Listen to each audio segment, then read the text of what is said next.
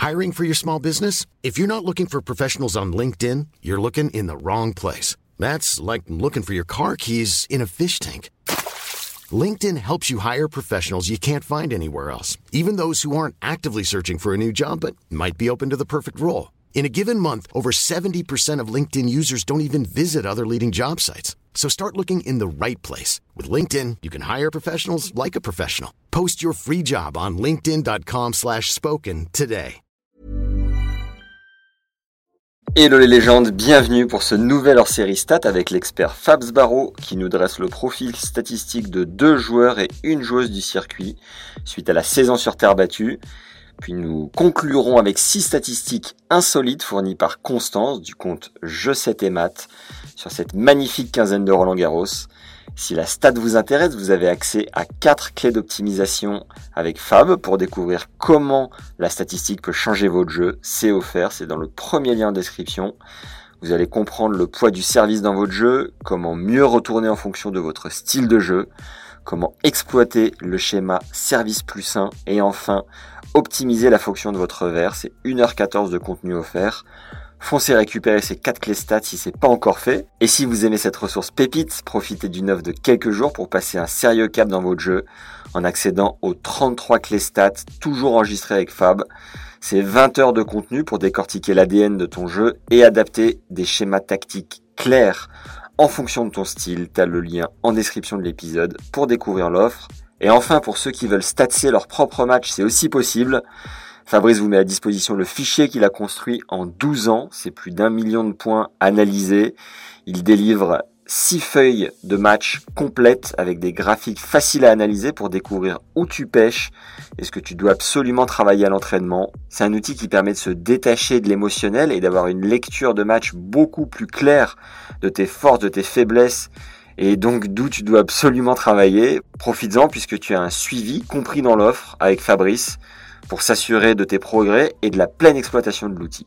Sans plus attendre, place à ce nouvel hors-série. Bonne découverte et bonne écoute à tous. Bienvenue à tous pour ce nouvel hors-série dédié à Roland Garros 2022 avec notre invité que l'on ne présente plus, Monsieur Sbarro. Et alors j'ai une intro spéciale. Ah. Fabrice Sbarro on n'y est, on est, on est pas encore. et de loin. Et de loin. Moi, je rêve, je rêve qu'un jour le Suzanne Langlaine ou le Philippe Chatrier envoie Lasbar Lasbar Quand tu as, 20%, de la capacité du Philippe Chatrier qui est présent, c'est bon, y a, la probabilité augmente. quoi. Un jour, ton tour viendra, Fabrice. bon, comment ça s'est passé ce Roland 2022 Dis-nous rapidement intense. Ouais. Beaucoup, beaucoup, beaucoup, beaucoup. Beaucoup de boulot euh, Ouais, ouais, beaucoup. Toujours, euh, toujours, limite toujours plus, j'ai envie de te dire. Et, euh, et là, et là j'arrive à, je t'avais déjà dit, j'arrive à saturation et j'ai encore accepté un gros mandat par-dessus.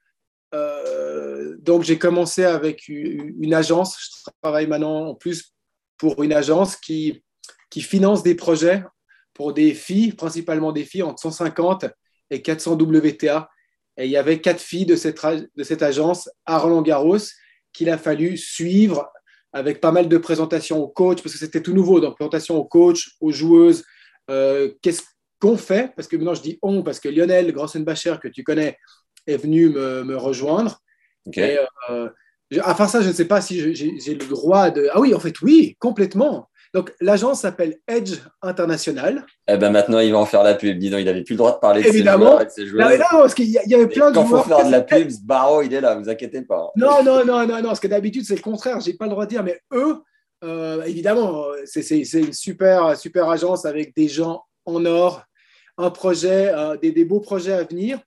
Et pour moi, c'était vraiment clairement nouveau, entre parenthèses, de redescendre à un niveau challenger mais avec un beau projet qui va aller, euh, j'espère, un peu plus loin que de la stats avec eux. Mais c'était la, première semaine officielle avec eux à Paris, surtout pour la semaine des qualifications qui était donc la semaine avant le main draw, et c'est où ils avaient 4 à 5 joueuses. Donc c'était déjà, déjà intense là.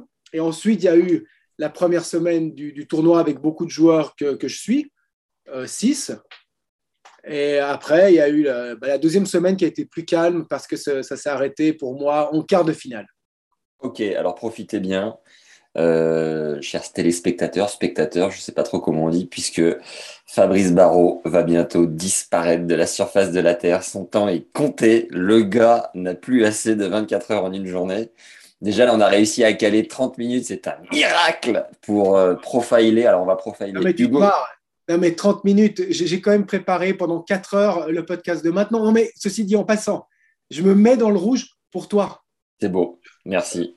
Merci Fab. Pour nous, pour nous, parce que ce que je note aussi, c'est que, que, les commentaires. Alors déjà, tu m'aimes, ça, ça me fait plaisir. Ah. Mais c'est que les commentaires. Ah, sympa. C'est que les commentaires aussi des gens qui nous écoutent à chaque fois nous disent euh, on aime bien ce format, on aime bien cet angle, on aime cette approche.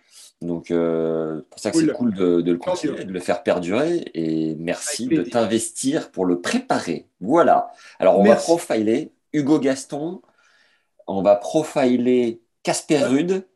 Non, Holger Rounet. Holger Rounet, c'est ce que j'ai dit. Et enfin, le troisième. Et Coco Goff.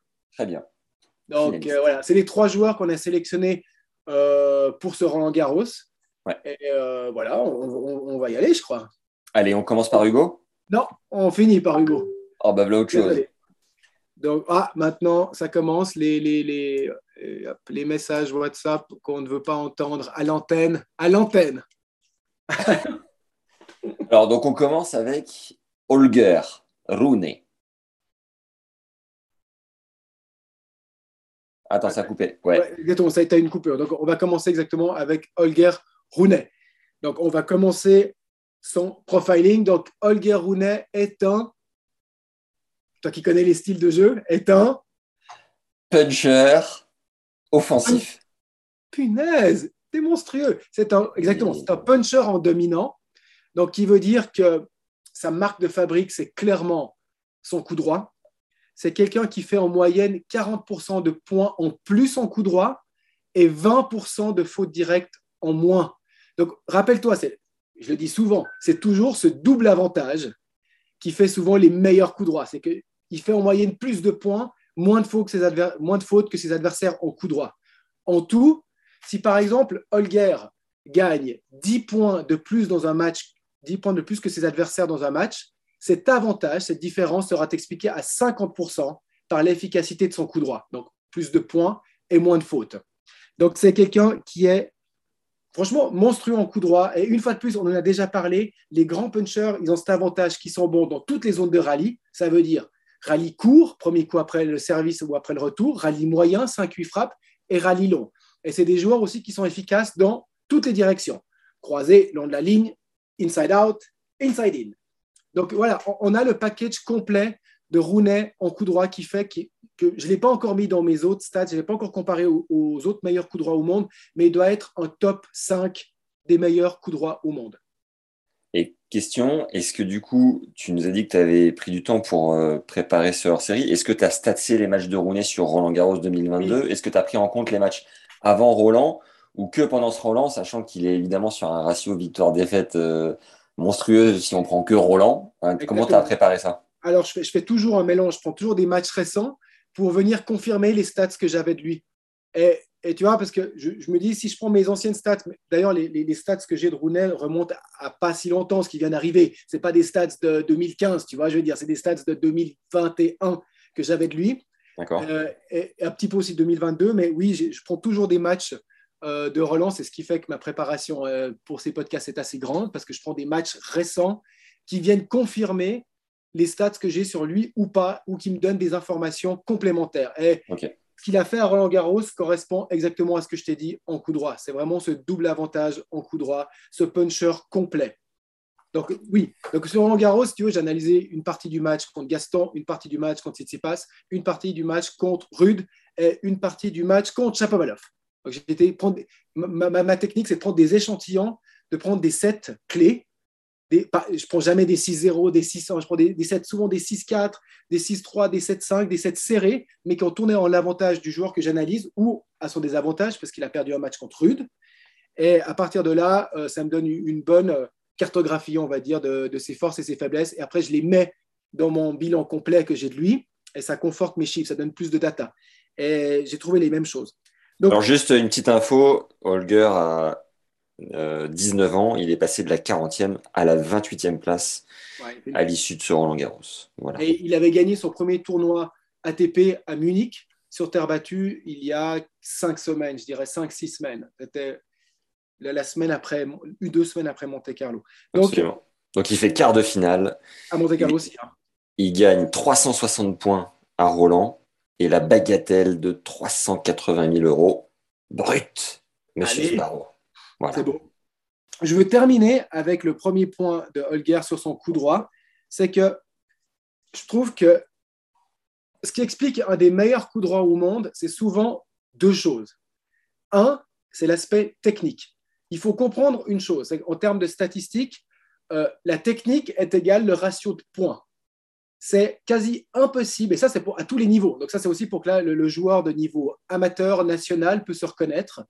La technique est égale le ratio de points. Je m'explique. Ça va être assez simple, mais plus tu as une bonne technique, plus tu es capable de faire des winners ou des points provoqués avec. Plus tu as une technique mauvaise, plus tu tournes dans des jeux, des styles de jeu défensifs. Ça veut dire, tu fais avec les armes que tu as, tu te bats comme un rat, tu remets toutes tes balles en jeu, tu es malin, tu trouves des solutions annexes par peut-être des amortis, peut-être des montées à la volée, mais c'est souvent ça. Donc là, Holger. Attends, juste, tu fais allusion à qui dans le, dans le top 100 euh, qui a une technique approximative? Euh, Non, non, eh ben, ah, déjà dans le top 100, tous. Alors, il faut remettre euh, l'église au milieu du village. on parle que dans le top 100, tous les joueurs ont des techniques professionnelles. C'est toutes des extrêmement bonnes techniques. Ensuite, par exemple, tu vois, ça c'est la technique. Ça c'est la technique. Ils sont tous dans le haut du panier. Mais si tu dois faire des, catégories dans le haut du panier, tu en as des qui rendent encore des meilleures techniques que d'autres. D'accord. Donc, on ne peut pas dire que euh, si, si, si, je, si, je, vais citer un ou deux joueurs, parce que d'ailleurs, je vais en citer deux par rapport à la technique au coup droit qui vont venir après Rounet, euh, ça ne veut pas dire qu'ils ont des mauvaises techniques, attention. Ça veut juste dire que par rapport aux autres joueurs du top 100, je pense que la technique est un peu inférieure. Mais par rapport à un joueur régional et national, la technique est excellente. Donc, ça, c'est pas, pas, pas, envie de te mouiller avec des noms parce que tu as envie de bosser avec Non, non, je vais les dire. Mais j'ai n'ai pas envie de me ah. mouiller en disant qu'ils ont une mauvaise technique parce que j'ai expliqué le pourquoi du comment. Ils ont tous des excellentes techniques, mais comparé à l'élite de l'élite, bah, tu peux refaire des catégories à l'intérieur, peut-être des mecs qui ont des moins bonnes techniques que d'autres. Hmm. Donc, je reviens sur Rounet. Technique excellente en coup droit excellente technique dans les appuis, dans la, préparation. On est dans des techniques parfaites. C'est ce qui explique qu'il fait 40% de points en plus en coup droit. Et en deux, on est dans une stratégie. Et la stratégie, on a déjà parlé. Cette stratégie, c'est pas d'envoyer que des fracs à plat en coup droit, mais c'est cette stratégie de mettre assez de lift pour faire ce que j'appelle un espèce de punch remise. C'est-à-dire que c'est un punch safe, un punch sûr. Autant il va te faire des points qu'il va faire peu de fautes et qu'il va aussi user l'adversaire. Donc, on est dans une stratégie liftée et avec une technique optimale. Et ça, souvent, c'est ce qui donne les meilleurs coups droits au monde. Nadal, Rublev sont dans les mêmes choses. C'est des très, très bonnes techniques et une stratégie liftée avec une marge. Ce n'est pas des trajectoires tendues, des marges qui donnent aussi, qui font moins de fautes que leurs adversaires et qui provoquent en plus des fautes chez eux. Donc, Rounet est dans ce package. Il a tout. Tu peux mettre des vues sur tous les points du bon puncher chez Rounet. Ça veut dire. Et, Rude, c'est un peu pareil ou pas? Euh, Rude, c'est un peu plus défensif. Mais aussi, on est dans un coup droit package qui a tout. Sauf que lui aura besoin d'un peu plus de temps, et spécialement sur Terre, pour faire le point ou la différence. On le compare un peu plus à un Nadal sur Terre, avec en un, un côté remiseur, et en deux, un côté puncher. Rounet, on est quand même en un, un côté puncher, et en deux, un côté remiseur. Mais les différences sont petites. Hein. Mais Rounet, plus, tu te rappelles, on avait parlé aussi, Rounet, c'est celui qui a le plus de rotation par minute. En, euh, non, pardon, Rude, Rude, excusez, Rude, c'est celui qui a le plus de rotation par minute. Rounet, il, a, moins de rotation. Je n'ai pas été contrôlé. C'est plus un puncher qu'un remiseur. Voilà, donc ça, c'était, c'était le premier point de Rounet. Holger. Au Rune. Ça dépend comment tu le prononces. Le norvégien. Non, le danois, parce que le norvégien, c'est rude. Et il est danois, c'est ce que je dis. On veut, pas, non, mais il faut faire attention, puisque les deux noms de famille se ressemblent, les deux sont en scandinave, donc bref. Deuxième point, c'est que Rounet, comme on l'avait vu d'ailleurs au dernier podcast avec Alcaraz, a une facette offensive. C'est un, on peut, il peut être par moment un puncher offensif. Ça veut dire que 21% de la totalité de ses points sont gagnés à la volée. 21%, c'est juste, c'est juste au-dessus de la moyenne, si tu veux. C'est pas non plus un mec qui monte tout le temps au filet, mais il monte un peu plus que la moyenne. Et 78% des points sont, gagnés quand il monte à la volée. Et ça, c'est au-dessus de la moyenne. 78. 21% de la totalité de ses points sont gagnés à la volée. 78%, quand il monte au filet, il gagne le point. Hyper efficace. quoi. Ouais, c'est quelqu'un d'efficace qui monte plus que la moyenne et qui est efficace. Et ça, c'est souvent ce que je trouve super intéressant, c'est qu'il y a le combo gagnant entre coup droit, volée. J'explique. Quand on connecte les deux ensemble en termes d'optimisation, si tu connectes coup droit et volée, ça veut dire que je suis mon coup droit pour monter à la volée. Et ceci a un double avantage. Un, un coup droit suivi à la volée augmente le ratio de points provoqués, il augmente le ratio de points, et deux, il te fait gagner aussi plus de points à la volée et plus de points avec ta volée. Donc, plus de Donc quand, tu dis points provoqués, c'est l'adversaire qui rate quand tu montes. je considère que tu es très bien monté en coup droit. L'autre touche la balle et la met dans le filet, mais c'est toi, c'est ton action qui a provoqué. C'est n'est pas mm. l'autre qui fait une faute directe, si tu veux. C'est une faute forcée ou ce qu'on appelle aussi point provoqué. Ça dépend de, quel côté tu te mets.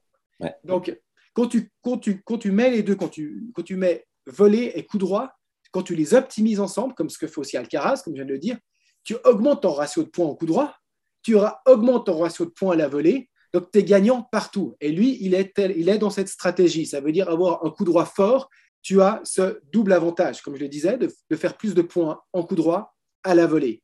Et les, grands joueurs de coup droit ont souvent cette option de suivre ce coup droit à la volée. Et ça, c'est quelque chose qu'on peut mettre à tous les niveaux.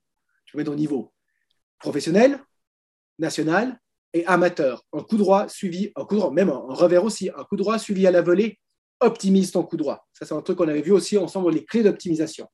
Donc, Rounet est complètement dans cette dynamique. Ensuite, le dernier point fort de Rounet, c'est son revers. C'est quelqu'un qui fait aussi en moyenne 40% de plus de points en revers que ses adversaires. C'est marrant, quand tu regardes, on est exactement dans les mêmes stats qu'Alcaraz. Plus de points en coup droit, plus de points à la volée, plus de points en revers. Donc, on est dans un joueur qui ressemble beaucoup statistiquement à Alcaraz. Après, peut-être il est. Mais quoique, il est pas mal. Euh, il se passe des choses avec, avec aussi. Hein. C'est un joueur euh, cool à voir et il y, a des actions. C'est pas rude. Rude peut être un peu critiqué parce un peu, un peu nerveux, Rooney, parfois, quand même. Hein. Un peu, un peu nerveux, mais ouais, c'est clair que humaine, peut-être euh, émotionnellement, c'est pas le même qu'Alcaraz, mais statistiquement, ça ressemble beaucoup. Et donc, Rounet a ce double avantage en revers, double. Il fait des points, il fait plus de points que ses adversaires à cause de deux choses, ses accélérations et ses amortis en revers. Ah tiens, on retrouve des amortis comme Alcaraz. Sauf qu'Alcaraz les fait un peu plus en coup droit. Donc Rounet, on est vraiment dans un joueur, grosso modo, qui ressemble à Alcaraz. Où est-ce qu'il pêche, du coup? Ah ouais. Donc où c'est qu'il pêche, mais un peu aussi comme Alcaraz. Ah, mais il pêche en ce moment statistiquement un peu plus. C'est le service. Quand sa première balle passe, c'est que 20% d'essais de service gagnant, c'est en dessous de la moyenne, 20%. Et si tu le compares avec son adversaire, il fait en moyenne 40% de moins d'essais et de service gagnant. Donc, il en fait moins que la moyenne et moins que ses adversaires. Donc, en ce moment, c'est le point faible, euh, je dirais, numéro un de Rounet. C'est le service. Et comme un petit peu, je t'avais dit par rapport à Alcaraz, le service était le point qui était dans la moyenne. Et Rounet, on est en dessous. Mais Alcaraz, on parle d'un numéro 6 mondial et l'autre, on parle d'un top 20 ou juste pas encore top 20. Et je pense que dans les années à venir, euh, va clairement améliorer son service.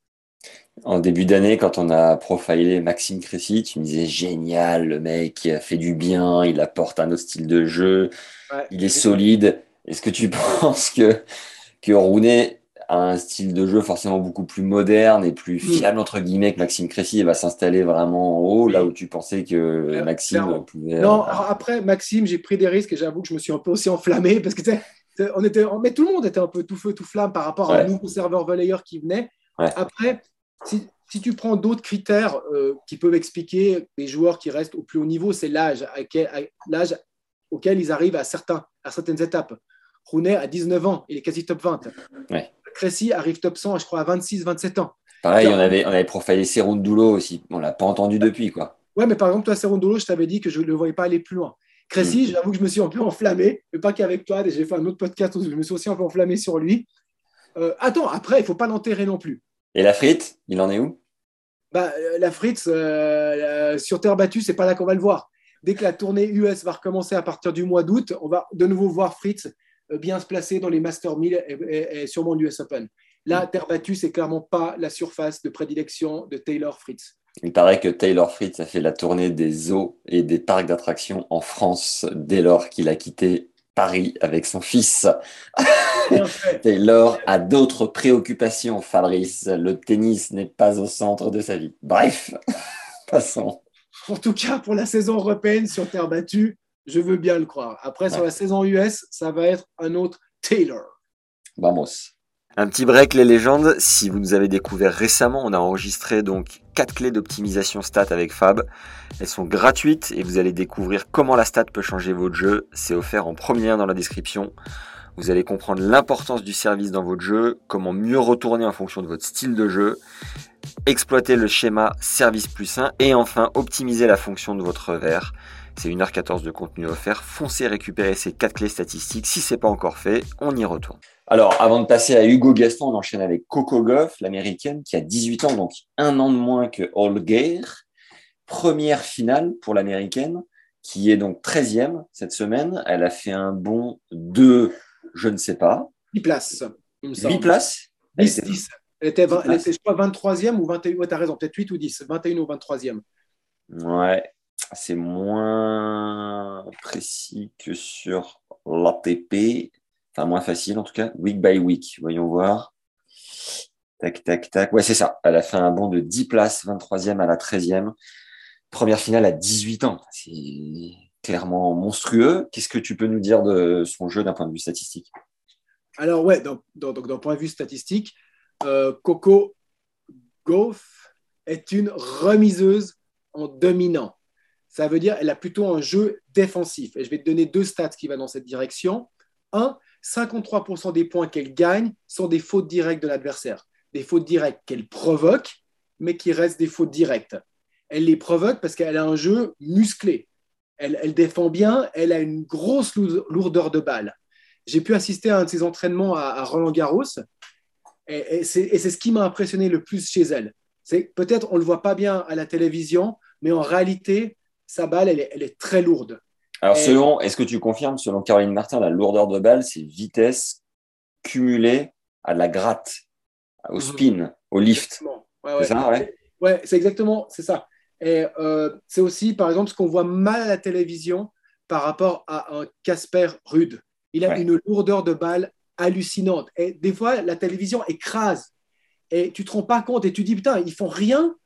Un peu, parce que Coco Goff, si tu regardes son Roland Garros, tu n'as pas l'impression qu'elle fait grand-chose. Elle défend bien, mais elle met une lourdeur dans chaque frappe qui, si tu ne le vois pas en live, parce que moi, j'étais sur un entraînement avec elle, parce que j'étais avec une autre joueuse, et c'est ce qui m'a impressionné chez elle, c'est cette lourdeur, cette physicalité. Ils disent physicality in English, c'est athlétisme. Comment tu dis ça en français? Euh, Une bête. Une bête. une bête. On appelle ça l'asbar, généralement. Non, non, une bête. Mais alors, t'imagines Casper Rude qui a une balle euh, d'une lourdeur incroyable, qui prend trois petits sets contre Rafa, c'est quand même c'est hmm. hallucinant. Ah, ça, c'est encore un autre, encore un autre débat. Un autre débat. Revenons sur Coco. Donc, 53% de ses points sont gagnés par des fautes directes d'adversaires, ce qui la plus dans les, dans, dans les catégories de ce que j'appelle des remiseuses en dominant. Donc, je gagne mes matchs car je fais moins de fautes directes que mes adversaires. Cet avantage est pris dans les rallyes de plus de 5 frappes. Si tu veux, entre une et quatre frappes, dans les rallyes courts, rallye court, une quatre frappes, Coco Goff gagne le même nombre de points que ses adversaires et dans les rallyes de plus de 5 frappes, on leur gagne 53%, ce qui est au-dessus de la moyenne. Donc, elle, domine ses adversaires dans, dans, les rallyes plus longs, ce qui prouve et ce qui montre que c'est vraiment une remiseuse en dominant. Après, j'ai envie de te dire que euh, à Roland Garros spécialement, ses qualités physiques, parce que c'est une bête physique, sont vraiment mis en valeur et, ont été mis en valeur par le style de jeu qu'elle a développé encore plus qu'avant. Je m'explique. Avant, pour moi, Coco Gauff, avant ce Roland Garros, c'était plus une contreuse remiseuse qu'une remiseuse. Je m'explique encore. Contreuse, ça veut dire je suis très bon défensif, mais je mets un peu moins de lourdeur et un peu moins de volume. Et là, sur ce relance, je trouve qu'elle a mis plus de volume à ses balles. Et nouveauté dans son staff, elle est entraînée par Diego Moyano, qui est un joueur, un ancien joueur argentin, euh, qui a beaucoup travaillé, je crois, pour, euh, les USA, USTA, et qui maintenant est son coach. Donc je pense qu'il a amené une touche argentine à Coco Goff pendant ce rang Garros et même pendant la saison sur terre battue, avec plus de volume, plus de poids. Et je, pense que c'était une très très bonne optimisation euh, de ses qualités physiques premières. Donc, donc très très bien, et c'est ce qui explique, je pense qu'elle arrive en finale. Il lui a dit quoi? Mais de la gratte coco? Qu'est-ce qu'il bah, C'est souvent ce que les Argentins disent, ouais. C'est mets, du physique dans tes balles, mets de la rotation, mets du volume, fais pas de faute, bats-toi comme un, comme un chien. Euh, c'est ça, la, mentalité argentine de base, et, surtout de la génération de Diego Moyano, parce que c'était à, cette époque, et je me rappelle encore de lui quand il jouait les interclubs en Suisse. Il est quelle année, lui? Il a quel âge? Je pense qu'il a 45-50 ans.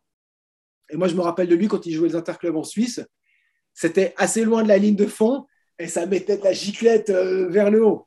le, style argentin s'est amélioré depuis avec des joueurs comme Schwartzmann, Baez qui sont beaucoup plus proches de leur ligne. Mais il y a encore 15-20 ans, à l'époque de, Moyano, c'était ça. Après, je ne te dis pas que, que Coco Goff était 10 mètres derrière la ligne, mais je pense qu'il a pu euh, l'influencer dans ce sens, de mettre plus de poids, euh, plus de lourdeur à ses balles. Et c'est vraiment une stratégie qui fonctionne euh, sur terre battue et spécialement, je dirais encore, à Roland Garros. Parce qu'il y a encore plus de, place derrière sur le central, tu peux prendre encore plus de place. C'est une stratégie gagnante. Comment il a atterri là, Diego, tu sais? Euh, il était avec Kevin Anderson l'année passée. Je pense qu'il a travaillé pour, pour, la USTA. Elle est américaine. Donc, je pense qu'ils ont déjà dû se connaître aux, États-Unis. Et maintenant, voilà, je l'ai vu dans son box je l'ai vu comme entraîneur. Donc, je pense un très bon apport pour Coco Goff sur terre battue. Reste à prouver si ce sera un bon apport sur les autres surfaces. Et j'en parlerai à la fin. Ensuite, la deuxième caractéristique de, Coco Goff, c'est qu'elle est puncheuse. Elle est remiseuse en 1, puncheuse en 2. Coco Goff fait partie de ces joueuses qui font plus de points en revers qu'en coup droit. Euh, au niveau masculin, il y en avait très peu. Comme on les a cités, Oang, Gasquet, Per, Macherzak, et puis je crois qu'il y en avait encore, et puis euh, Imer. Il y avait Bodan Lirac, Carole Kuchera. Ça, il faut que je recheck, mais je ne crois pas. Non, non plus. Et, et ouais, elle, elle, est vraiment, elle, est vraiment un excellent revers. Donc, elle a ce revers, un revers de puncheuse avec de la rotation, qui est capable de faire, elle est capable de faire des points avec elle, avec, avec, avec son revers, plus de points que la moyenne et plus de points que ses adversaires. Ce qui n'est pas le cas en coup droit, où elle fait moins de points en moyenne que ses adversaires. Tu disais qu'en règle générale, chez les filles, il y avait quand même plus de joueuses qui faisaient davantage de points avec leur revers que leur points. Exactement. Je n'ai pas les chiffres là, euh, il, y en a, y en a plus que, les garçons. Évidemment, vu que chez les garçons, on est dans du 4%. Euh, tu vois Donc, euh, même 3-4%, parce que Oang et ça qui ne sont pas tout le temps dans le top 100. Donc, et puis même, bref. Mais chez les filles, on doit être, je dirais comme ça, j'estime, je peux me planter, peut-être on est dans du 25, 25% des filles qui font plus de points en, revers que coup droit. Il ne faut pas oublier, on, est le, coup droit reste un meilleur coup que le revers, même si on a, voulu stéréotyper les filles en disant les filles, c'est des revers, et les garçons, c'est des coups droits, les filles savent pas servir, les filles savent pas. C'est faux. C'est faux, c'est faux, c'est faux. Les filles savent tout faire. Euh, après, c'est les logiques du tennis qui veut dire qu'un coup droit est par définition meilleur qu'un revers. Mais chez Coco, on est sur un légèrement meilleur revers que coup droit. Est-ce que Coco, tu l'as emmené sur le lac de Neuch? Non, non, je pense pas. Elle est, bien euh, chez Moratoglou. Elle a, elle a, la Méditerranée. Elle n'a pas besoin de venir sur le lac de, le lac de Châtel. Alors, et le troisième point du profil de Coco Gauff, c'est son service qui vient compléter son premier service, parce que son deuxième service, on en parlera après, n'est pas un point fort. Son premier service, elle fait en moyenne 20% d'ace et de service gagnant en plus que ses adversaires. C'est souvent très important pour un joueur défensif d'avoir les services en complément. Parce que ça veut dire qu'il va pouvoir être d'un côté très solide, faire peu de fautes, et d'un autre côté d'avoir ses points gratuits. Euh, on a un très bon exemple chez les garçons avec un Medvedev. J'allais te demander justement un exemple chez les gars. et qui Et qui d'autre, t'as dit? Gaël Monfils. C'est quand même des joueurs, à part, à quand Monfils s'enflammait et il voulait faire du service volé et plein de montées à la volée, sinon il était plutôt très défensif, mais tout le temps, ce service, ce baromètre, on va dire, cette constance au service qui assure un nombre de points par match qu'ils ont besoin pour compléter ce style défensif. Et Andy Murray était dans cette filière aussi. ce que j'appelle des remiseurs ou des contreurs serveurs. Et on peut trouver cette tendance chez CocoGoff qui a le service qui vient compléter sa remise. Donc, elle a un côté remiseuse, moins de fautes de adversaires, un côté puncheuse spécialement revers, et un côté serveuse en faisant plus des services gagnants que ses adversaires. Maintenant, je vais parler du point faible de Coco Goff. Elle a deux points faibles statistiquement. C'est, comme je t'ai dit avant, son nombre de points en coup droit, son ratio de points en coup droit, qui est en dessous de la moyenne et celui de ses adversaires. De mon point de vue, c'est un problème plus technique, parce qu'elle ne peut pas être physique, elle est très. Tu vois, tu vois une lacune comme ça, à l'œil nu? Non, comme ça, œil nu. Hmm, non, je ne veux pas rentrer dans des détails, mais je pense que c'est technique globalement. Je ne veux pas dire ah c'est le coude, c'est le machin. Je pense que c'est là. Je pense qu'elle l'a d'ailleurs travaillé, mais c'est pas encore quelque chose qui qui, qui peut-être qui porte ses fruits. Je. Je suis pas dans son développement, donc je ne sais pas du tout où elle en est par rapport à ça. Mais statistiquement parlant, ça reste encore un point faible. Et ce qui me peut me faire dire que son coup droit a bien fonctionné à Roland Garros par cette lourdeur, tu vois, mais peut-être sur des surfaces plus rapides, ce manque de technique et ce manque de points en coup droit peut lui coûter cher. Donc je pense que ça reste un point faible, le coup droit, euh, et, ce ratio de, points. Et le deuxième point faible de, Coco, c'est qu'elle a d'ailleurs amélioré, c'est son ratio de double faute. C'est une joueuse qui fait bien plus de double faute que la moyenne. Et là encore sur Roland, j'ai été checké parce que je voulais voir si elle avait amélioré ça. Elle fait encore pas mal de double faute. C'est-à-dire que l'avantage qu'elle prend en gros avec son premier service, en faisant plus d'essais de service gagnant, elle le perd un peu en deuxième balle en faisant plus de double faute. Et au final, elle prend, elle prend avec le service, avec ses deux composantes, euh, deux composantes euh, de, au service, plus points et faute, elle est un peu un match nul avec ses adversaires. Donc ça, c'est un petit peu les deux points faibles. Ensuite, elle a, elle a que 18 ans. Euh, elle peut encore énormément progresser. Par contre, progresser, oui et non. Tu vois, dans, dans, les sens, dans le sens que maintenant, ça fait deux ans que je la suis. Je n'ai pas vu une énorme amélioration sur euh, ce, côté technique euh, en coup droit, par exemple. Euh, par contre, comme je viens de te le dire, je trouve que le match avec Moyano a super bien fonctionné sur terre. Je demande à voir sur dur et des surfaces rapides comme l'herbe. vu que sur herbe, elle sert bien, elle peut encore, elle contre bien, elle va, elle va rester une top joueuse.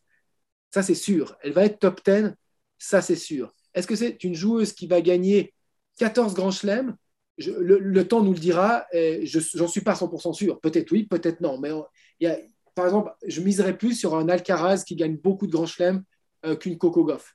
C'est comme ça. Euh, ce, qui est, ce, qui est, fou, c'est qu'elle avait gagné quatre matchs euh, sur Terre avant d'arriver à Roland. Ah, trois, trois, trois tournois de préparation. Et c'est vrai, quand je demande à, Sam Sumik, la tactique sur Terre, il me dit, euh, tu sais, euh, il y a tellement peu de préparation sur Terre en termes de volume, de, nombre de tournois, que les filles ont peu le temps de changer leur, leur style de jeu. Est-ce que euh, voir Coco en finale, même si elle a un nouveau coach, ça relève un peu de la chance, du miracle, du tableau, des planètes? Enfin, On se le demande. Hein. Non, mais tu as raison, il y, a, il y, a un peu de tout. De toute manière, on savait que la partie, la partie basse du tableau, c'était ouvert. Euh, ça, aurait pu être encore, ça aurait pu être quelqu'un d'autre. Elle, elle, a, elle, a, fait des bons matchs, et, elle a gagné des bonnes choses. Peut-être pas, je crois même pas, je crois pas qu'elle a battu top 10 pour arriver en finale. Mais elle a gagné ses matchs quand les top 10 ont perdu contre ses filles, tu vois. Donc d'une certaine manière, euh, elle fait son tournoi, elle, mérite, elle mérite sa finale, mais ça aurait pu être aussi une autre chose. On sait qu'il y a beaucoup de surprises en ce moment euh, en WTA, hormis Sviatek, il n'y a plus de surprises, elle gagne mm. tout. Mais chez toutes les autres, il y a encore beaucoup de surprises.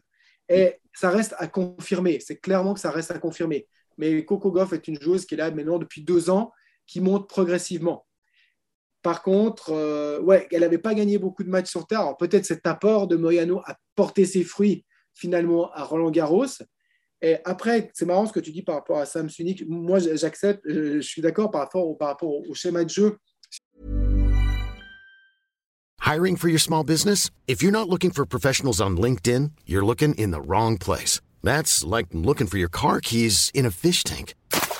LinkedIn helps you hire professionals you can't find anywhere else, even those who aren't actively searching for a new job but might be open to the perfect role. In a given month, over 70% of LinkedIn users don't even visit other leading job sites. So start looking in the right place. With LinkedIn, you can hire professionals like a professional. Post your free job on linkedin.com slash spoken today.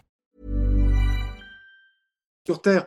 déjà, les filles, il n'y a pas beaucoup de filles qui savent jouer la terre, quoi. Qui, savent jouer, ça veut dire avec des trajectoires bombées. Mais bon, cette année, on, voit trois filles qui le font. Euh, Coco, Teichmann, Gilles Teichmann, Kasatkina. C'est les filles qui ont fait les meilleurs résultats sur terre battue cette année, avec un style de jeu terre battue, des trajectoires plus bombées, plus de lift. Donc peut-être, elles, elles vont donner après, j'ai envie de te dire non, parce que c'est leur style de jeu sur dur aussi. C'est juste que ce style de jeu a, mieux fonctionné sur terre. Mm. Et, les autres joueuses comme Anisimova, qui ont des trajectoires de, balles très tendues, euh, Benchich, évidemment que, sur terre battue, ça, peut les. Contre ces, joueuses, ça peut les. Bah, ça, les privilégie pas, quoi. Alors, juste. Euh, ouais, vas-y, dis-moi pour terminer. Vas-y, toi. Euh, Coco a gagné 1300 points en faisant finale à Roland. Mhm. Euh, quand euh, je regardais hier Chloé Paquet qui a 31 points, elle est 101e, elle est à 31 points de la 99e. T'imagines avec 1300 points le bon qu'elle ferait. Et elle s'est, euh, elle est repartie avec un petit chèque d'un million 163 293 dollars. Bon, pas mal. Il fait du bien quand même. Par, contre, tu vois aussi qu'Emma Raducanu qui, gagne, qui, a, qui a gagné qu'une fois, je crois, on me l'a dit, qu'une fois deux matchs de suite depuis l'US Open, tu te rends compte qu'elle est quasi top 10. Donc elle, elle n'a pas gagné un match depuis l'US. Elle a gagné très peu de matchs depuis l'US. Elle peut se retrouver une, une ou deux semaines euh, top 10 avant l'US. Par contre, à l'US, à l'US, ça risque de faire. Si elle fait un mauvais résultat, si elle perd dans les trois premiers tours, elle va se retrouver de 12 mondiales à, je sais pas, euh, moins de 1000 points. Ça, peut, ça peut être, je crois, 50, 60, 70, 80, quoi. Donc, euh, par, exemple, regarde, regarde le classement de Pavlyuchenkova après Roland. Je crois qu'elle est descendue 68e mondiale. Elle a fait finale contre Krejcikova il y a l'année passée. Elle a chuté, là. Donc, voilà. OK. Euh, est-ce qu'on passe à notre ami Hugo Gaston? Oui. Euh, j'avais quelques stats de constance aussi de Je sais maths. Peut-être que je te les dirai à la fin si tu veux. Mmh. Comme ça, on, termine euh, avec Hugo et puis je te, ça sera en bonus. Ouais, puis ouais. 12, mmh, 60. Mmh, C'est bon. Alors Hugo Gaston, 21 ans, troisième tour lors de ce Roland 22. Il sort demi-nord, 20e Pedro Cachin, 152e, et il perd justement sur Holger Arune. 90 points en faisant troisième tour, 125 800 dollars brut toujours, euros même. Euh, que dire d'autre euh, Son jeu, d'un point de vue statistique? Alors ouais, alors son jeu, Hugo, Hugo c'est euh, ce que j'appelle un remiseur en dominant aussi, comme, comme Coco. Ça veut dire que c'est quelqu'un qui va gagner principalement par les fautes directes de ses adversaires, qui provoquent évidemment, parce qu'il les use. Et donc 51% de ses points sont gagnés par des fautes directes d'adversaires, ceci est au-dessus de la moyenne. Et si tu fais, moi je compare toujours le nombre de points, le nombre de fautes de lui, d'un joueur et ses adversaires, 85% de la différence que Hugo fait contre ses adversaires, c'est qu'il fait moins de fautes directes que au service, retour, coup droit, revers, volé. Donc on est vraiment dans un profil très défensif. En 1, Hugo Gaston, c'est un joueur défensif qui colle à la balle, qui remet toutes les balles en jeu, qui, s'arrache, qui défend super bien, qui a des qualités athlétiques euh, de malade en termes de déplacement. Euh, et ça, c'est sa force numéro 1. Et la force numéro 2 de Hugo, celle qu'on voit dans tous les highlights, c'est sa facette offensive et créatrice. Créatrice, tu, vois de quoi je parle. Donc, offensive, des points gagnés à la volée. Donc 15% de ses points sont gagnés à la volée, ce qui est juste au-dessus de la moyenne, voire dans la moyenne, mais chez lui, ça prend une importance parce que c'est un joueur plutôt défensif. Donc il a une petite facette offensive et il a une grosse facette que j'appelle ça créatrice. Et la, créatrice, tu peux le mettre, des fois, moi, je les mets avec offensif, et c'est ses amortis. Hmm. Donc c'est, je pense, même je suis quasi sûr, que c'est le joueur qui fait en fréquence le plus d'amortis du top 100. Beaucoup, largement devant euh, Benoît? Ouais, ouais, ouais, ouais, clairement, clairement. Ce qui m'a, ce qui m'a étonné, c'est qu'il n'ait pas réussi à embêter euh, Holger là où euh, il avait au contraire un peu embourbé euh, Tim il y a deux ans. Tim qui a un jeu extrêmement puissant, enfin en tout cas à ce moment-là. Il avait réussi à lui rentrer un peu dans la tronche. Gars, il n'a pas du tout mis son jeu en place à aucun moment. Quoi. Enfin, c'était, frustrant, j'ai trouvé. Quoi. Pour un Français, en tout cas. Clairement, clairement frustrant. J'ai aussi regardé un, des sets pour, pour, pour aujourd'hui, pour le podcast. Et ouais, il n'a pas réussi après, est-ce que c'est la puissance de, Roulet? Tu vois, parce que si le mec il, est sous pression en termes de puissance, il va moins pouvoir avoir de chances de faire ses amortis. Mais il était sous pression contre, contre Tim aussi, tu vois, il avait réussi un peu. Je comprends.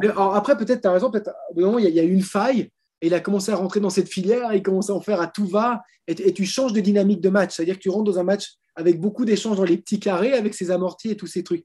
Et, voilà, je ne peux pas t'expliquer pourquoi. Peut-être il y a une explication, mais là, je ne l'ai pas, de pourquoi il n'a pas réussi à mettre Holger dans, cette filière. Par contre, pour revenir sur cette facette créatrice de, Gaston, sur, ça va te paraître peu. Et ça va paraître peu à tout le monde qui regarde les highlights, parce que sur un highlight, un highlight tu vas avoir énormément d'amortis de Gaston, parce que c'est là qu'il est impressionnant. Réussi en plus. Ouais, mais donc, les stats que j'ai sur lui, c'est que 12%, la totalité des rallyes joués de Gaston, il va y avoir un amorti de sa part. De sa part 12%. D'accord. C'est énorme. Par contre, par rapport à la moyenne, peut-être sur l'ATP, ta moyenne, je ne l'ai pas là, mais je l'estimerais à 3%. La moyenne, 3%, de, même pas, je dirais 2 voire 3%. Tu as des joueurs qui font juste jamais d'amorti. Ouais. J'enlève les volets amortis. Les volets amortis, c'est autre chose. Je parle d'amorti, coup droit, revers, fond de cours. Donc lui, il est à 12%, c'est énorme. Et quand il fait une amorti de coup droit ou de revers, il a 60% de chance de gagner le point derrière. 60, c'est haut par rapport au nombre qu'il en fait. Rappelle-toi que si tu gagnes 55% de tes, rallyes, tu es, euh, Djokovic, tu es Nadal. Donc là, on est dans un, coup qui fait très souvent, qui lui ramène 60% des points. Donc c'est clairement c'est clairement ça qui complète son côté remiseur. Donc il est remiseur avec une facette offensive et créatrice par ses amortis. Et c'est ce qui fait un joueur super cool à regarder parce qu'il se passe des choses, il défend dans toutes les directions, il te fait des amortis, il te fait des passings. C'est vraiment le, vrai contreur ou le, vrai remiseur par excellence, quoi, qui dérange et qui peut te rentrer dans la tête. Et toi qui sens les choses, Fabrice, il a 21 ans. Est-ce que tu penses qu'il va il va faire évoluer son jeu un peu à la Fabrice Santoro pour s'installer beaucoup plus haut? Tu penses qu'il va être limité à un moment donné? Comment tu vois le truc? Plus haut, euh, Fabrice Santoro, si on prend le classement moyen de sa carrière, ça a été quoi? Tu peux le regarder, je crois que son classement moyen à Fabrice, c'est quoi? 30, 40 mondiales, je sais pas, j'estime. Oui, hein. c'est ça, ouais. je pense qu'un Gaston peut s'installer sur un 30, 40 euh, sur sa carrière c'est pas comme si Fabrice Santoro avait une carrière de top 10. C'est pas le cas du tout. Est-ce qu'il peut aller chercher J'ai comparé à Fabrice parce qu'évidemment, ça nous y fait penser, mais est-ce qu'il peut aller chercher plus haut du coup? Alors voilà. Donc, déjà, pour introduire euh, cette question, je vais parler de ses points faibles et, ça va venir répondre d'une certaine manière à, ce que tu me demandes. Donc les, points faibles de Hugo, c'est ratio D, c'est de service gagnant. Il fait 40% de moins D et de service gagnant que ses adversaires. Je crois qu'il a été chez Caroline Martin, donc il a déjà amélioré son service et j'ai pu le voir face à Holger euh, dans le deuxième set, le set que j'ai analysé. Je crois qu'il a fait 4 races. Et ça, je me suis dit, ah, j'ai pensé à, j'ai pensé à petit clin j'ai pensé à Caroline parce qu'il me semble qu'il a été chez. Alors peut-être je me plante, peut-être il n'a jamais été chez elle. Salut Caroline, je pense qu'il a été chez toi parce que j'ai vu des aises, ça veut dire que euh, voilà, je pense que la biomécanique du service est très importante. Et je salue aussi également Cyril Genevois qui travaille d'une manière exceptionnelle la biomécanique d'une autre manière que Caroline. Mais je ne peux pas ne pas citer l'un ou l'autre. Mais donc j'ai l'impression qu'il a été chez Caroline Martin, qui sert mieux, mais ça reste une faiblesse. Ouais, il y est, il est allé, ouais, je, je retrouve la photo. Ça reste une faiblesse. Tu vois, le truc, c'est que ça reste une faiblesse. Il en fera toujours moins que ses adversaires parce qu'il est de petite taille. Donc déjà, quand tu es petit, désolé, mais tu as un désavantage naturel au service. Tu peux faire tout. À part, à part Ashley Barty, qui était exceptionnelle, c'était la joueuse qui servait le mieux par rapport à sa taille, parce qu'elle faisait, je crois, 1m67, et elle servait comme une fille qui faisait 1m85, ce qui était incroyable. En règle générale, la taille explique l'efficacité, et il n'a pas de chance sur ce point, euh, Gaston, parce qu'il il restera petit. Donc, il a, bien qu'il améliore son service, bien qu'il améliore la technique de son service, ça restera un point faible. Donc ça, c'est le premier point faible. Le deuxième point faible... C'est sûr, archi sûr de ça, quand tu vois un Schwartzman qui est vraiment petit, il sert, il sert hyper bien pour sa taille. Quoi, ah, il, est, il, est, dans les plus nuls en termes de ratio d'essai de service gagnant. C'est le Merci. Plus Merci. non, mais il, il, est, il est dans un ratio d'essai de service gagnant encore, encore plus bas que Gaston. Ouais, mais derrière, par contre, c'est une machine. Euh, ah, tu vois, après, si tu dois faire un comparatif, Schwarzman, Gaston, au fond, c'est pas les mêmes. Pas du tout les mêmes. D'un un, c'est un bulldozer qui est très proche de sa ligne. C'est Schwarzman. Et tu en as un autre qui est un artiste défenseur euh, qui t'embrouille, qui est Gaston. Euh, mm. Schwarzman, sa marque de fabrique, c'est pas les montées à la volée ni les amortis. C'est bloqué sur la ligne, très compact, très physique des deux côtés. Gaston un peu plus loin de sa ligne, souvent spécialement en coup droit. Et là, donc, je vais aussi parler du deuxième point faible de Gaston, c'est son ratio de points en coup droit. 40% de points de moins que ses adversaires. Et de mon point de vue, je, mets, euh, je mets la technique comme étant un des arguments qui peut expliquer euh, ce type de résultat, comme Goff. Pour moi, en termes de technique, j'ai vu des techniques en coup droit qui me semblent meilleures pour avoir un plus haut ratio. Et comme je te l'ai dit, de toute manière, ça, ça je pense que c'est une vérité ouais, peut-être une vérité absolue, c'est que technique est égal ratio de points. Meilleure ta technique est, plus tu es capable de faire de points avec. C'est aussi simple ça paraît complètement logique. Si tu as une technique épurée, biomécaniquement, tu es bon, tu vas envoyer. Tu mm. vas logiquement faire plus de points que tes adversaires s'ils ont une technique inférieure à toi. Ouais. Je veux dire, le, le, seul truc que j'avais trouvé chez un joueur où je trouvais qu'il avait une technique assez, assez merdique en coup droit, pas très bonne, et qui faisait un bon ratio de points, c'est qu'il suivait tous ses coups droits à la volée quasi. Donc il optimisait à fond son coup droit d'une manière stratégique, mais pas technique. qui était ce joueur? Euh, C'est un qui a fait la finale en double d'ailleurs, c'est Krajicek, qui a été, qui a été un moment top 100 euh, en simple, et je l'avais analysé, et j'ai dit, mais comment ce mec peut avoir des performances en coup droit assez bonnes, alors que je trouvais que techniquement, c'était assez limité. Il a lâché le simple ou quoi? Ouais, ouais. Il n'a pas fait long. Hein. Il a réussi top 100, je dirais, une année, six mois, une année. Euh, et après, il a, fait le choix de faire que du double. Et bien lui en a pris, qu'il a une bien meilleure carrière en double qu'en simple. Je l'ai vu là contre euh, Doumbia Roboul. Il gagne au super tie-break. Au... Derrière, ils, sont, ils, sont, en finale. Quoi. Et derrière, ils vont en finale, ouais. Le double, hein, des fois. Ou comme le simple. Je veux dire, des fois, tu as des matchs clés dans les premiers tours, tu les passes, et derrière, tu fais une quinzaine de malades mentales ou j'ai pensé, à, j'ai pensé à notre hors-série, évidemment, sur euh, la victoire de Mahu Herbert l'année dernière. Bah, ça s'est pas refait cette année. hélas, euh, dès, le premier tour, ils sont sortis. Par Vliegen Gilet. Donc, tu peux nous en parler un peu ou pas? Non? Euh, Non. Mais, Merci, Fab. non, non, non, là, là, je ne parle pas de ça en ce moment. Et donc, la question que tu me posais pour terminer, c'est où, où, où je pense que Gaston peut arriver? Alors, le tennis moderne, il ne faut pas se voiler la face, le tennis moderne, c'est service plus 1, service plus coup droit en plus.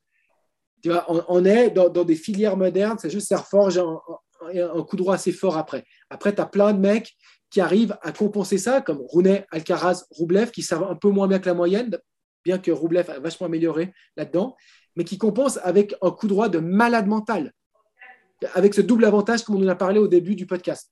Là, le problème que je vois chez Gaston, c'est que ces deux coups qui sont les deux coups les plus efficaces dans le tennis moderne.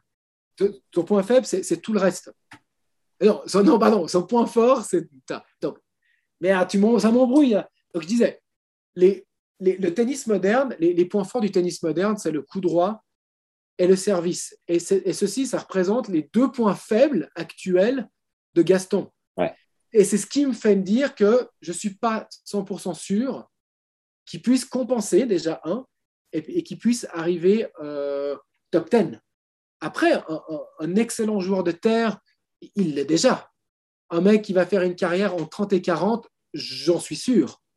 Après, en 30 et 40 et top 20, après, tu as, top 20, tu as, le joueur qui fait top 20 trois semaines, tu as le joueur qui fait une carrière top 20. Par exemple, Schwarzman, c'est pas un top 10. C'est un mec qui a fait des semaines top 10, mais qui fait une carrière top 20. Tu vois le truc? C'est-à-dire que euh, Gaston peut faire des semaines top 20. Euh, tu as même un Meltzer. Meltzer, il a fait des semaines top 10. Mais son classement moyen à Meltzer, c'est 40, 30, 40. Clément a fait top 10. Mais son classement moyen de Clément, c'était même 45, 50.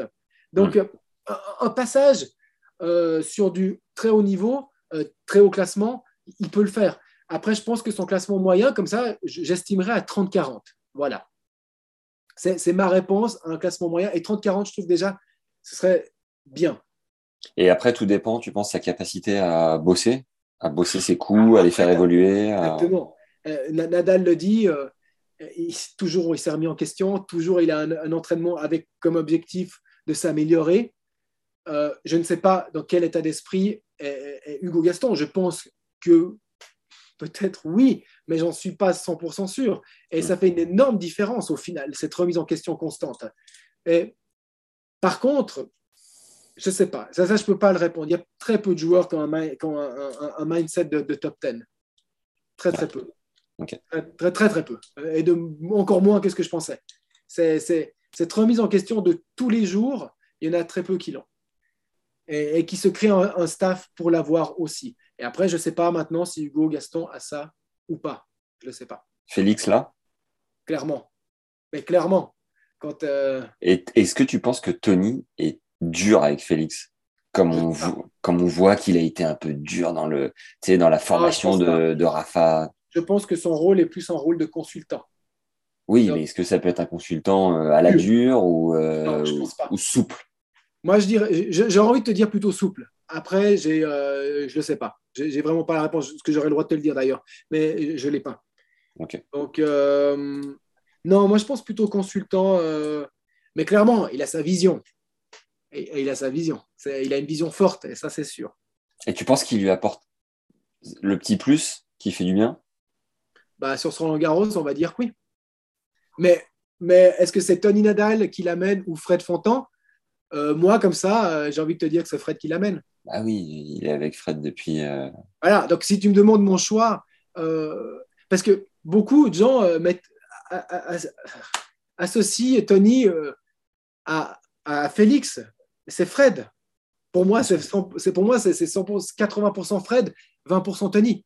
Donc voilà mon point de vue, et ça c'est quelque chose que peut-être que le grand public ne, voit pas ainsi parce qu'il n'est pas présenté ainsi. moi ce que j'adore, c'est qu'un mec aussi jeune, alors je sais pas si ça vient de lui, mais euh, se disent euh, tiens je vais aller chercher, euh, je vais aller chercher Tony quoi. Est-ce que c'est Fred, est-ce que c'est lui, on n'en sait rien, mais se dit j'ouvre les portes à un coach, c'est quand même improbable parce que Rafa est encore sur le circuit. C'est des visions de top 10. Voilà les visions de top 10. Les top 10, ça te prend des consultants, euh, des joueurs qui ont fait des grandes carrières comme Boris Becker avec Djokovic, Stefan Edberg avec euh, Federer. Ça, c'est le mindset. C'est-à-dire que tu as, ton coach. Ça, ça, ça, c'est les grandes équipes et c'est le coaching moderne. C'est que tu as un coach chef d'orchestre qui gère tous les paramètres, Fred Fontan, et on va prendre des, euh, des personnes compétentes dans, dans, des branches et même des consultants qui amènent leurs leur, pattes, évidemment. Ferrero aussi, même euh, Ferrero, est-ce que non pour le moment dans le projet d'Alcaraz, je ne crois pas qu'il y ait un autre intervenant que Ferrero dans le coaching qui vienne amener ce truc supplémentaire. Non, mais euh, euh, Alcaraz en se, croyant les services de Ferrero, c'est un, une démarche top 10 aussi. Clairement, clairement, clairement. Ah, le mec était un mondial, donc oui. Après, je te parle vraiment de cet intervenant supplémentaire. Ouais. Donc ça, ça c'est vraiment la, marque, la marque des grands joueurs et la, et la marque des mindsets de top 10. Et en parlant de ça, Iga a deux préparatrices mentales, je crois. Ouais, Préparateur ou préparatrice, je sais pas, mais déjà en avoir un, c'est une belle démarche. Nana, on a deux. Mais ça, montre à quel point ces gens mettent l'importance à tous les détails. Et, tu vois, je peux aussi te faire un comparatif. la, statistique, en plus, c'est marrant, j'ai oublié de le dire, mais Holger Rune travaille avec la stats, pas avec moi, mais il travaille avec la stats. C'est des gens, les, gens qui ont des, qui ont des projets d'aller marquer l'histoire du sport, comme Holger le dit ouvertement aussi, comme Félix, c'est des gens qui croient en, tous les détails, à tous les détails, qui croient à une équipe. Euh, ils ne croient pas à un coach, à, un coach qui va tout faire. Et tu as, beaucoup de joueurs dans le top 100 euh, qui restent malgré tout avec peu de gens. Après, ils, vont, après, diront on n'a pas les moyens. Euh, mais après, si Cyril Saunier, Cyril Saunier, il a dit, lui, il investissait à fond pour son staff. Il le disait. Et, si Cyril Saunier, peut-être s'il n'avait pas investi, il aurait fait toute sa carrière 250. C'est un mindset. C'est un mindset d'investir. Et, d'ailleurs, je refais euh, une publicité pour la statistique. Tu n'as pas encore toutes les personnes qui investissent pour de la stat, surtout ceux qui ont eu l'habitude de ne pas l'utiliser. Et ce n'est pas un investissement monétaire à ce point, mais c'est surtout, je crois que le plus difficile avec la stat, c'est la remise en question de ton projet complet. C'est te dire que oh, on, va faire, on va faire confiance à plusieurs personnes, on va diviser le travail. C'est plus le coach qui décide tout. C'est pas que je décide avec la stat, mais c'est que malgré tout, quand tu as des orientations à la stat, tu dis ça c'est bon, ça c'est pas bon parce qu'on le voit à travers la stat, évidemment que ça va influencer le coaching. Et, je ne crois pas encore que tous les coachs du tour ont cet état d'esprit. Ça va venir parce qu'on est déjà passé de, je te dis, environ 2% des joueurs du top 100 en 2019 qui utilisaient la stat à 25-30% maintenant. Et tous les joueurs nouveaux, comme Holger Rune et, d'autres, utilisent la stat quasi tout de suite. J'ai vu une, euh, une, info passer disant que la NBA euh, utilisait de plus en plus la stat. Tu es au courant Oui, ils, font tout leur, euh, leur. Comment ils appellent ça quand ils font les sélections de, de, joueurs La draft? Ouais, bah, tout la draft, c'est fait par la stat. D'accord. La stat, de toute façon, une fois de plus, qu'on le veuille ou pas, et quand je te vois, quand je te, je te mets l'évolution des trois dernières années, maintenant, c'est une certitude.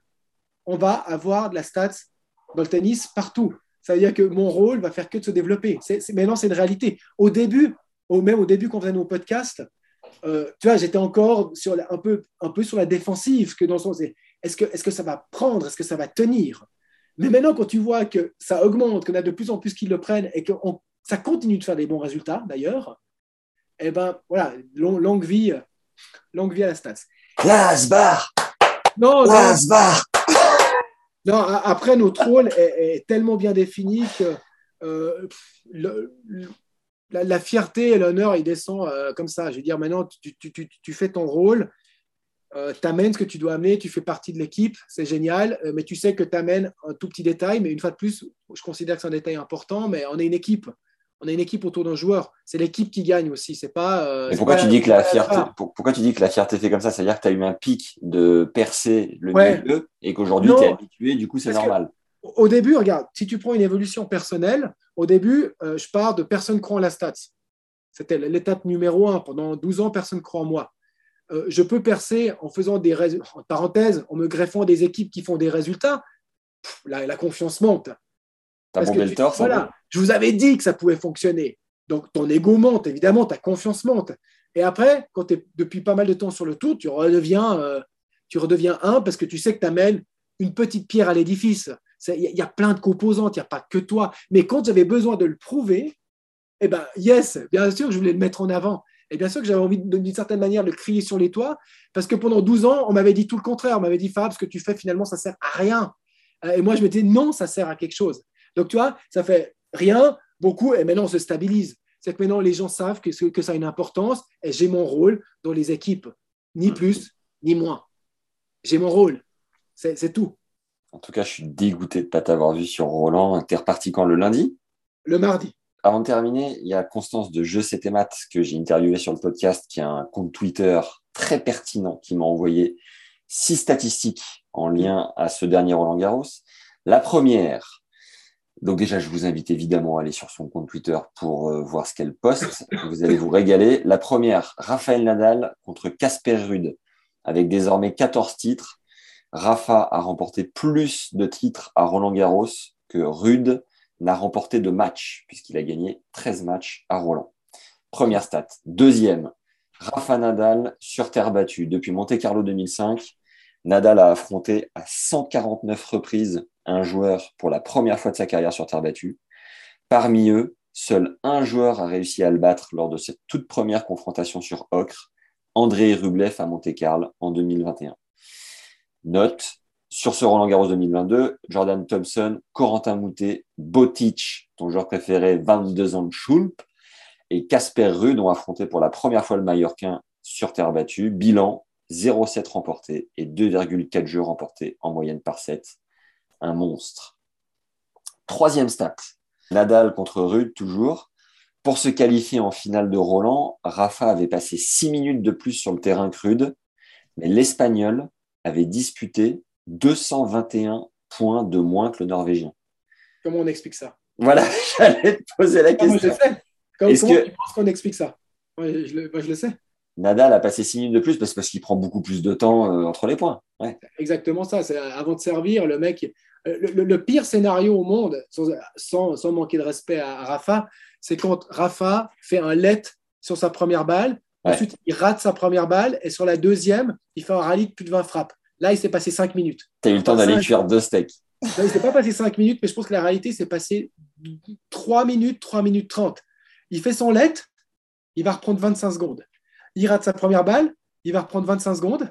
Et après, il fait un long rallye de 1 minute 30. C'est n'importe quoi. Donc, c'est ça qui explique. Et, les Djokovic-Nadal, si tu les regardes, c'est toujours des matchs de plus de 5 heures, mais temps réel, euh, beaucoup moins. Parce que Djoko fait rebondir sa balle 37 fois aussi. Mais moins maintenant. Hein. Ils ont bien changé quand même, surtout Djoko. Par rapport à avant, il le fait moins. Quatrième stat, pour la septième fois de sa carrière, Nadal était le seul membre du Big Three qualifié pour les demi-finales d'un tournoi du Grand Chelem. À chaque fois, il s'est finalement imposé. Donc, il y a eu les, les 7, c'est Roland Garros 2000, 2017, 2018, 2022, plus US Open 2017, 2019 et Open d'Australie 2022. Cinquième et avant-dernière, Alizé Cornet a disputé son 61e tournoi du Grand Chelem consécutif, une série débutée à l'Open d'Australie 2007. La Française n'est plus qu'à une petite unité du record qui est détenu par qui, à ton avis? Chez les femmes? À la suite? Oui. Et non. Non, Fabrice. Elle était blessée. J'en sais rien, je ne connais pas ce genre de stats. Une japonaise. Euh, que celle qui a été datée? Kimiko datée? Non. Ae Sujiyama. Ah, ok, ok, ok. Qu'elle pourrait égaler à Wimbledon avant de la battre à l'US Open. Allez. Dernière, Lesia Tsurenko. La faute à pas de chance, comme à l'Open d'Australie 2022. Lesia s'est extraite des qualifications, comme à l'Open d'Australie 2022. Elle a hérité de la tête de série 1 dès le premier tour. Barty en début d'année et Iga à Roland. Comme à l'Open d'Australie 2022, Tsurenko a souffert. 0 et 1 contre Barty, 2 et 0 contre Fiatek. Rendez-vous à Wimbledon pour la suite. Merci, au revoir. Peut-être qu'elle viendra faire un petit stage de ski nautique sur le lac de Neuch. Ça lui fera du bien. Bon, Fab, pour terminer ce hors-série, euh, un coup de promo qui fait du bien quand même pour ton site internet Tennis Profiler. Explique-nous ce que tu proposes et la logique, la vision derrière tout ça. Ok, ouais, alors euh, Tennis Profiler, c'est un site que j'avais créé avant de commencer sur le tour en 2019, que j'avais créé pour présenter mon travail et il correspond vachement à ce qu'on parle euh, les deux chaque fois. C'est du profiling de joueurs, c'est leur point fort, leur point faible, et c'est une espèce de, dictionnaire des joueurs. Donc, il y a la majorité des joueurs du top 100 masculin, féminin et beaucoup de, quasi toutes les légendes, tous, tous les joueurs qui ont été top 10. Et donc, c'est un site payant qui coûte, si je ne me trompe pas, 12 euros par mois. Par an euh, non, 12 euros par année ou 3 euros par mois. Et, ça nous permet, euh, bah, ce site vous permet déjà d'aller voir les joueurs et voir leurs caractéristiques, leurs points forts et leurs points faibles, un petit peu comme ce qu'on parle nous. Donc déjà, ça, c'est une chose. Donc ça, vous permet de vous voir les profils des joueurs que, que vous regardez en live. Après, on demande une somme avec, je fais ça avec une personne qui s'appelle Guillaume, on demande une somme qui n'est pas énorme, c'est plus pour faire vivre, survivre le site que pour en dégager un bénéfice. Vous pouvez bien comprendre qu'avec 12 euh, euros par année, et c'est un travail euh, monstrueux de remettre les fiches à jour. Et voilà. Et donc le projet derrière, c'est de continuer, euh, de continuer de mettre en avant la stats, que, c'est important, que, que, les gens curieux dans ce sens puissent voir les profils des joueurs avant qu'ils les voient sur un match réel. Et, puis voilà, de, continuer ce trip aussi qu'on a commencé ensemble pour voilà, de, stats, quoi, de, développement de la stats à tous les niveaux, pas qu'au niveau professionnel. On sait que ma, tasse de thé, c'est clairement le niveau pro. On peut, retirer des, euh, on peut retirer des choses de tous les joueurs du top 100 et les statistiques nous permettent de mettre en relief leurs forces et faiblesses. Et je trouve que sur ce site, euh, bah, c'est bien mis en valeur. Et c'est aussi une aide pour nous, pour continuer à mettre à jour ce site. Et voilà, donc voilà, une petite promo pour euh, Tennis Profiler. Yes, donc allez soutenir euh, le site. Et juste un petit complément, c'est que voilà, Fab aujourd'hui, il est clairement sous l'eau sur le circuit. On a commencé ce projet de statistiques autour de, du, du, circuit ensemble à un moment où pour toi c'était beaucoup plus facile. Mhm. Aujourd'hui, ça l'est moins. Donc, on sait qu'on parle à une large audience dans le tennis et que forcément un segment assez réduit est intéressé sur la stat, mais les gens qui sont intéressés sur la statistique sont généralement passionnés. Donc, s'il y en a ne serait-ce que 1% qui vont soutenir le site internet, c'est génial. Et puis, il euh, faut bien comprendre que euh, par les formations qu'on a mis en place avec Fab, c'est rendre accessible du contenu ultra qualitatif, du contenu euh, mis en place par un mec qui n'est pas passionné, mais qui est obsédé par le tour, par la statistique sur le circuit professionnel. Donc autant en profiter le plus longtemps possible. Et aussi, j'ai envie de te dire, obsédé par la performance. Parce que le, point numéro un qui m'a fait faire tout ça, c'est la performance, c'est l'élite. C'est donc euh, toutes les stratégies qui ont été mises en place par la statistique, c'était pas parce que j'aime la stat, c'était parce que j'aime j'aime la performance. Donc sur les formations, on met en place des, des, stratégies, des choses qui fonctionnent. Donc euh, ça va vous permettre logiquement d'améliorer votre niveau de jeu. J'ai noté ça en, lien avec euh, Sam Sumi qui est passé, je pense que vous êtes les deux à être passés le plus sur le podcast, c'est que vous êtes des gars qui êtes euh, obsédés du coup par la performance. Un Sam Sumi, c'est la même chose, c'est euh, dans son quotidien, dans ses fréquentations, dans ses recherches, il va aller gratter le pourcentage supplémentaire qui va permettre de rendre sa joueuse plus performante et son coaching à lui plus performant. Et, et on travaille pas encore ensemble. Et vous bossez pas encore ensemble, mais quel bonheur d'avoir euh, à dispo euh, pour les auditeurs du podcast euh, des voilà des mecs qui ont autant d'expertise sur ce milieu. Donc profitons-en.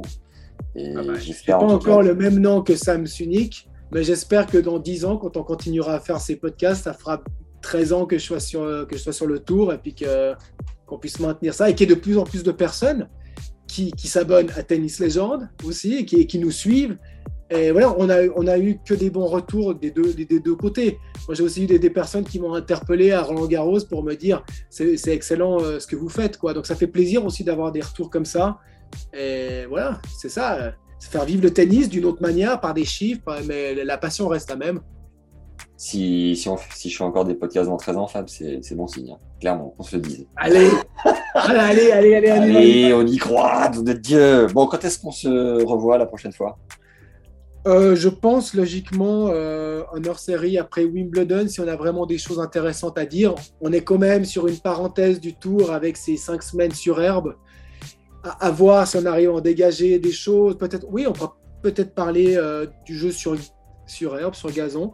Après, à, voir, comme je t'ai dit, avec le temps que j'ai à disposition pour mettre un, contenu de qualité sur herbe, tout en sachant que c'est une période courte. Hmm.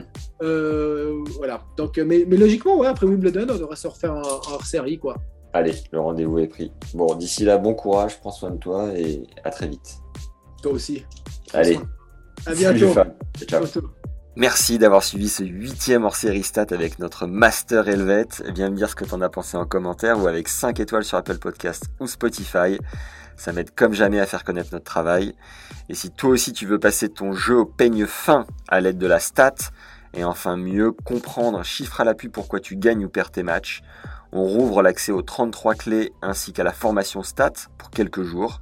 Tu vas découvrir l'outil que Fab utilise pour statser les rencontres de ses clients et leur délivrer des préparations de matchs chirurgicales. Fab est catégorique, ça permet de gagner en moyenne 15% de matchs en plus, de quoi aller grappiller deux classements supplémentaires cette saison. Les formations sont garanties satisfaits ou remboursées pendant 30 jours sur simple demande par mail. Alors ne te prive pas et fonce, les liens sont en description de l'épisode. A tout de suite de l'autre côté pour ces formations stats animées par Fab et moi-même. Prends soin de toi. Ciao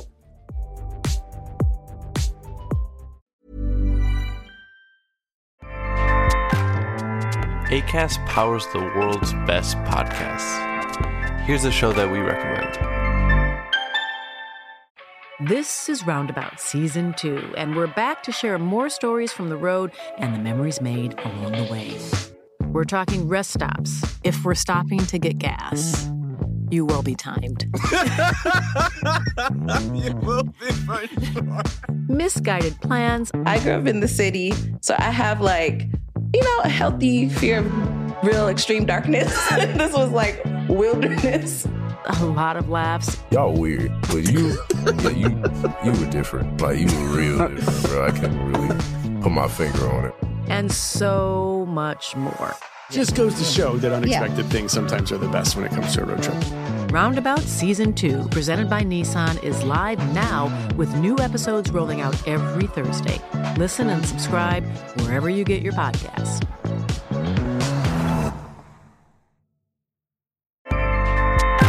ACAST helps creators launch, grow, and monetize their podcasts everywhere. ACAST.com.